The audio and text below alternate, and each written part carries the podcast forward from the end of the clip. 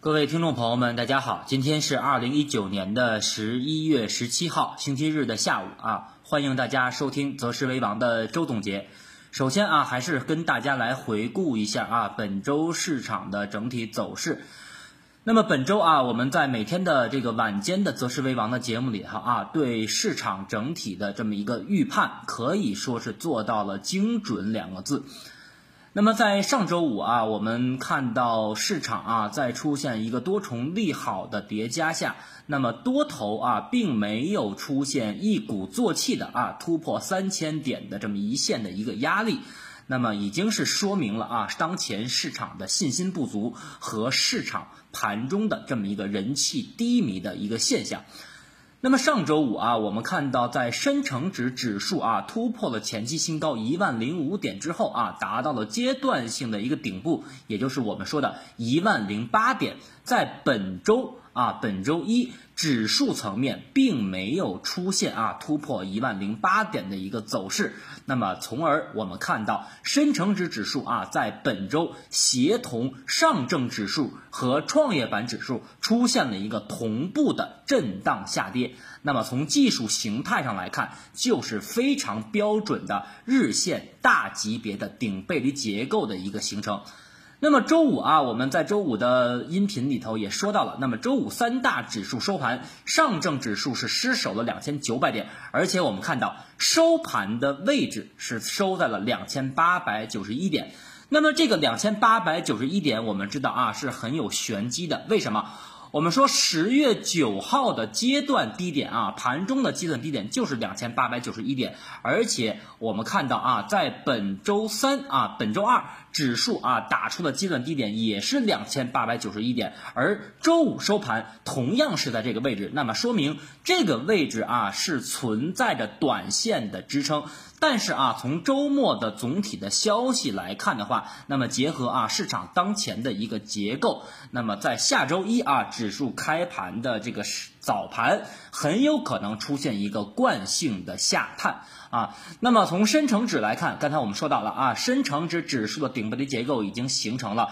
而且五日、十日线啊，短期均线均出现了一个死叉向下，那么也就是说，短期的支撑啊，要看六十天线的这么一个附近的位置啊，能否出现有效的支撑。那么从创业板周五收盘来看，是标准的走出了一个阴包阳的形态，而且我们看到创业板日线在周一低开的缺口并没有出现有效的回补啊。我说的这个有效呢，是在三天之内迅速回补。那么没有回补，就是我们看到高位啊向下反转的这么一个缺口，也代表着阶段顶部的一个形成。那么短期要继续的回落啊，回落到三十天线，我们再去观察。那么从周末啊，我们看到的消息面来看啊，主要有三块。那么比较重要的啊，跟大家来进行一一的梳理。第一个，我们看到在周末啊，央行是发布了三季度的货币政策的一个执行报告。在这里面，我们看到央行谈到了很多问题啊，包括对于下一阶段的货币政策的趋势啊，央行认为是坚决不搞大水漫灌，防止通胀预期的发散。那么还有啊，说到 M 二和社融的时候，要保要与这个名义的 GDP 的增速啊要相匹配。包括我们看到这个贷款市场的报价机制，也就是央行在八月份刚刚出台的这个 LPR。那么在里面也说到了啊，之前我们看到二。季度当中的啊这个政政策报告当中，那么在里面强调了适时适度的进行逆周期调节。那么也就是说，我们看到两周之前的这个 MLF 的这个意外的下调利率，包括每个月的 LPR 都下调了五个基点。但是我们看到本期的这个央行的货币政策执行报告当中，已经是啊这个把之前的适时适度调整为加强逆周期调节。那么还有说我。们看到央行在里面说到了啊，全面看待 CPI 与 PPI 的走势啊，因为我们知道明年年初啊，由于春节的这么一个错位的因素，那么 CPI 指数啊，很有可能在明年一季度出现。阶段的高点。那么在 PPI 呢，我们知道今年下半年由于翘尾因素的这么一个影响，那么在明年的年中以后，也就是在六月份以后，很有可能啊走出这么一个走势逐步啊收窄的一个态势，并不会像当前我们看到的 CPI 指数和 PPI 呈现一个明显的一个剪刀差。那么其实通过央行的这个货币政策报告来看的话，总体来看，其实我自己认为啊，最核心的就是给当前也也是未来一个阶段的货币政策在定定调。那么这个货币政策啊，我们看到央行在这里面的定调是什么？是坚决不搞大水漫灌啊，而且未来一段时间要加强逆周期的调节。那么也就是说明，当前的货币政策啊，在通胀的压力下难有短期的明显宽松。通胀压力我们都知道，在上周末啊公布的十月份的 CPI 的指标已经是超出了市场预期，达到了近七年的阶段高点三。点八，而且通过券商和机构的预期啊，在未来十二月份和明年的一二月份，有可能继续上行到四到五的这么一个位置。所以说，当前的通胀压力给央行的货币政策的宽松力度带来了很大的一个压制。那么这也就意味着啊，短期来看，市场的资金的供给短期啊难有一个非常明显的好转。所以说，从央行的这份这个货币政策的执行。报告来看，短期仍然是实施稳健的货币政策啊。我们当前说的是精准滴灌，而不是大水漫灌。包括我们看到两周前 MLF 的这么一个意外的下调利率啊，只下调了五个基点。那么这个下调其实它的目的啊，是来引导我们看到本月的 LPR 的这个报价机制啊，贷款的报价机制出现下调，从而来降低我们看到中小企业融资。资难融资贵啊，降低这个贷款利率的一个作用，并不是给市场注入了很多的这么一个啊流动性宽松的啊这么一个因素。那么，其实我们说啊，这个在这一份的货币报告政策会议当中啊，呃，我们看到之前是有一个适时的啊，这个要进行逆周期调节，已经改为了加强逆周期调节。那么还有一处改变是我们看到，在今年一季度、二季度啊，央行说到的把好货币供给的总闸门，在这里面直接给它删除了啊，在三季度的货币报告当中直接删除了。那么改为了什么呢？改为了妥善应对经济。短期下行的压力，那么这也就是说明当前国内的经济下行的压力逐步加大，那么央行更多会运用货币政策的小工具来缓解经济下行的压力。那么总体来说啊，货币政策当前还是会实施一个稳健的货币政策啊，但是从短期的迹象，无论是我们看到 MLF 的这么一个利率下调，还是啊在这个。新的一周二十号，LPR 有可能下调五个基点，其实都是逐步呈现着一个货币货币边际宽松的一个效应。那么对市场整体是利好，但是啊，因为是边际宽松，整体的宽松力度不大，所以说对市场的利好整体啊影响有限。那么这是央行的三季度的货币政策的执行报告啊，那么传递了一些呃微妙的一个信号吧。但是我们看到啊，在呃，就是本周我们看到这个呃，全球央行包括美联储央行的这个主席。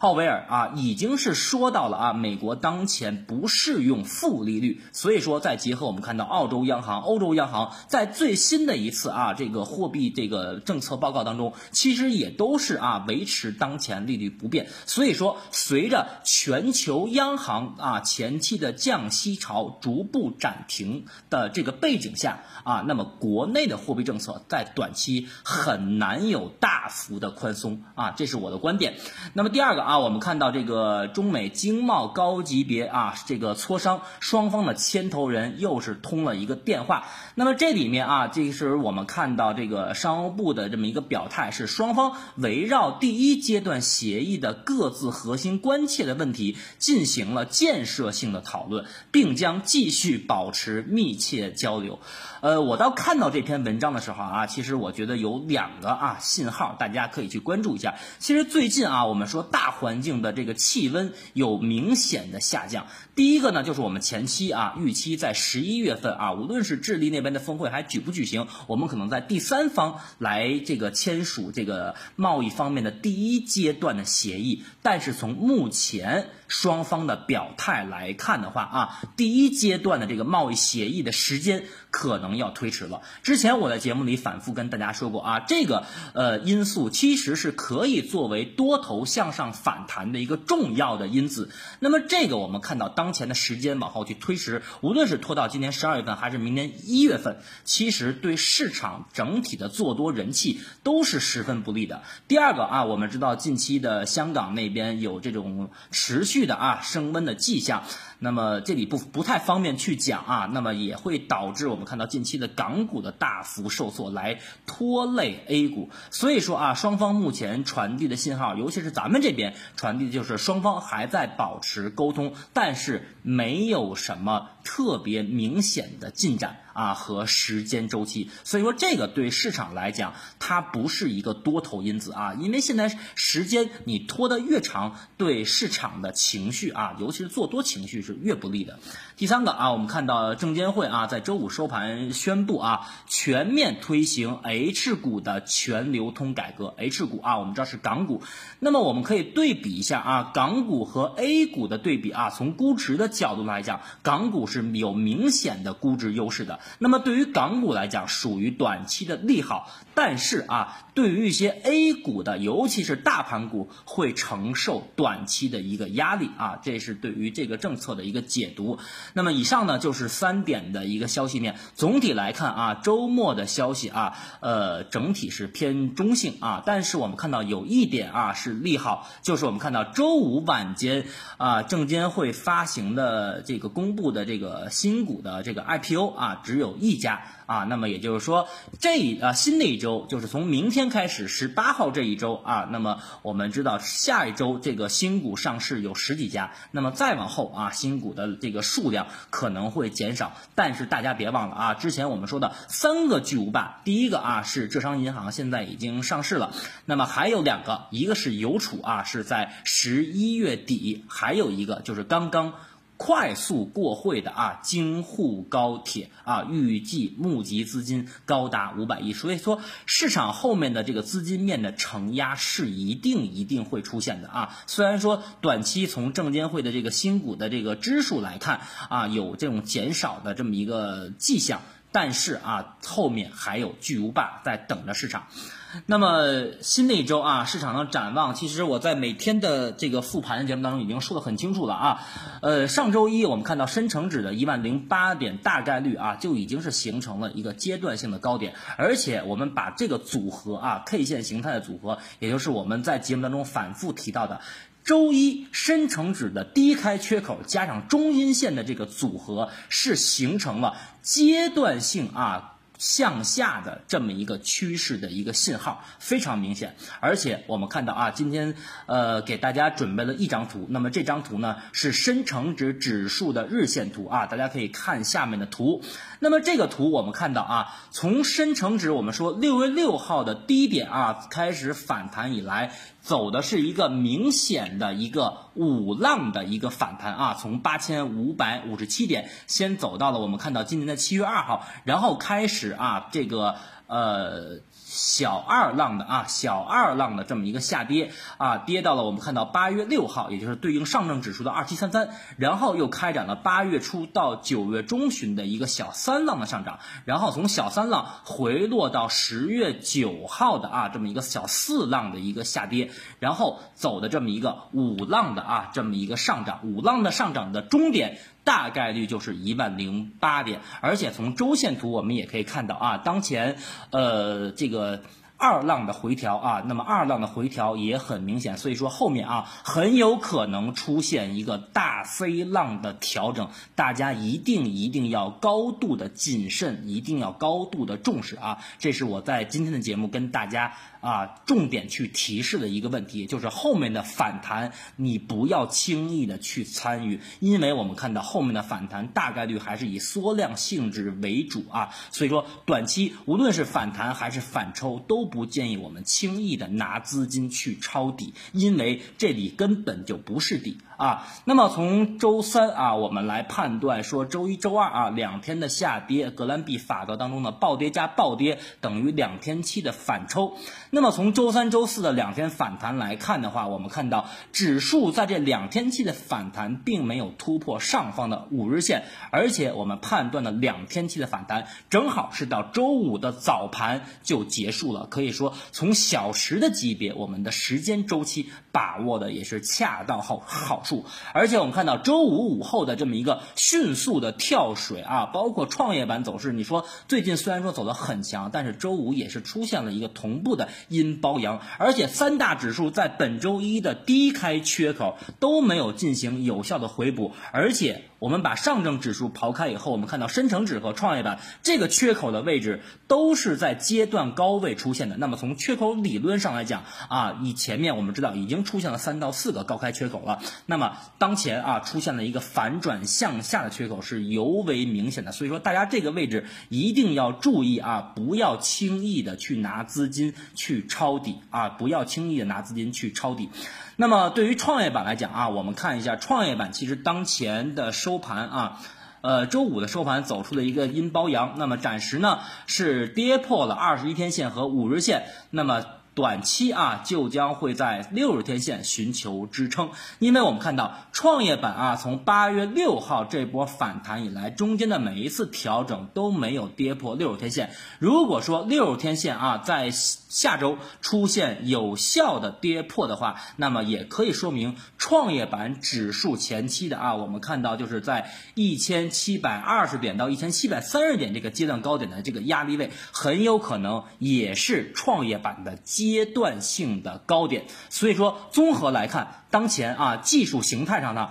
已经是三大指数走大 C 浪的可能性是越来越大。我记得之前还有还有人在问我啊，说后面有没有可能？走出大 C 浪的一个下跌浪，那么当前从形态啊，包括从政策面、从消息面来看啊，非常非常有可能啊。那么从市场的人气，我们看到啊，这个市场在周五其实前期的这个无线耳机的这个龙头漫步者啊，出现了一个大跌，那么也说明人气在短期出现了一个急剧的下滑。包括我们看到近期的这个反弹的成交量都没有任何放量的迹象，说明场外资金没有真实的。入场意愿啊，那么而且我们看到 CPI 啊，当前已经是出现了一个非常明显的结构性通胀，就是因为我们看到猪价的持续上涨。那么央行在三季度的货币政策报告会议当中啊，虽然是强调了逆周期啊，加强逆周期的调节，并且在两周前我们看到是意外的下调了 MLF 的这个利率，但是目前的通胀压力并未缓解，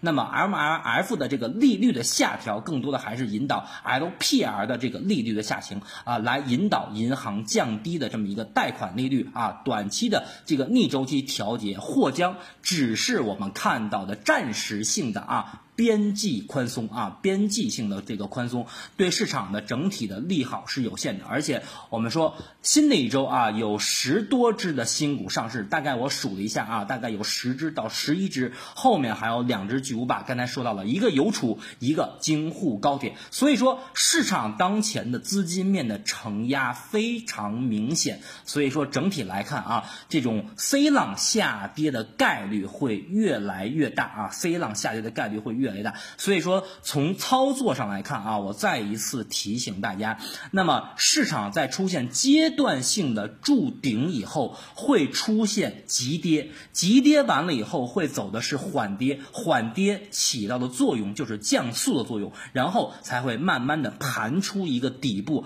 而这个时间我认为当前来看还是比较长的啊，就像我们今年啊回顾一下，我们看到今年四月初啊，上证指数举。例啊，拿上证指数举例，在三二八八点筑点以后啊，筑顶以后啊，形成一个技术的背离叠加，我们看到当时货币政策短期有趋紧的迹象。那么我们看到，先是走出了一波急跌，然后呢开始出现缓跌，然后在整体啊，在五月份的下半个月构筑了一个下方啊以两千八百四十点左右的一个箱体平台，然后开始出现了一个阶段性的反弹，而且这个反弹是非常有限的。所以所以说，当前我们看到啊，无论是三大指数啊，上证、深成指、创业板，都是大概率啊，大概率形成了阶段性的顶部，深成指的一万。零八点，创业板指数的一千七百二十点到一千七百三十点，上证指数的三千点上方啊，都是阶段性的顶部。所以说，当前如果说走 C 浪调整的话，那么很有可能是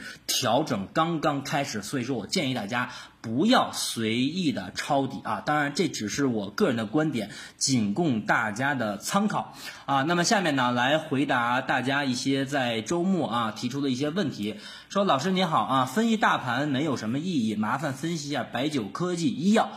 首先啊，我实话实说，我不太认同你这个观点，因为我觉得啊，我个人的观点是，市场整体啊走的好坏，直接影响的就是你手中的板块和个股。啊，我们说做投资啊，首先我们要顺势啊，不能是逆势。那么市场如果说在指数层面啊，市场走好的情况下，无论你拿的是白酒还是科技还是蓝筹，都会出现轮番的上涨，只是在这一波上涨当中会有主线。啊，会有主线的这么一个趋势。那么当前我们看到指数层面已经出现了明显的一个拐头向下，趋势向下的这个走势已经形成了。那么再来啊，我来跟你分析一下白酒和科技医药。那么之前我们在从操作策略上说的啊，就是说留什么？留防御板块，一到两成仓留防御板块。防御板块当中主要说的就是白酒和医药。但是我个人认为，短期啊，由于医药层面啊有一些这么一个消息面和政策的利好的刺激，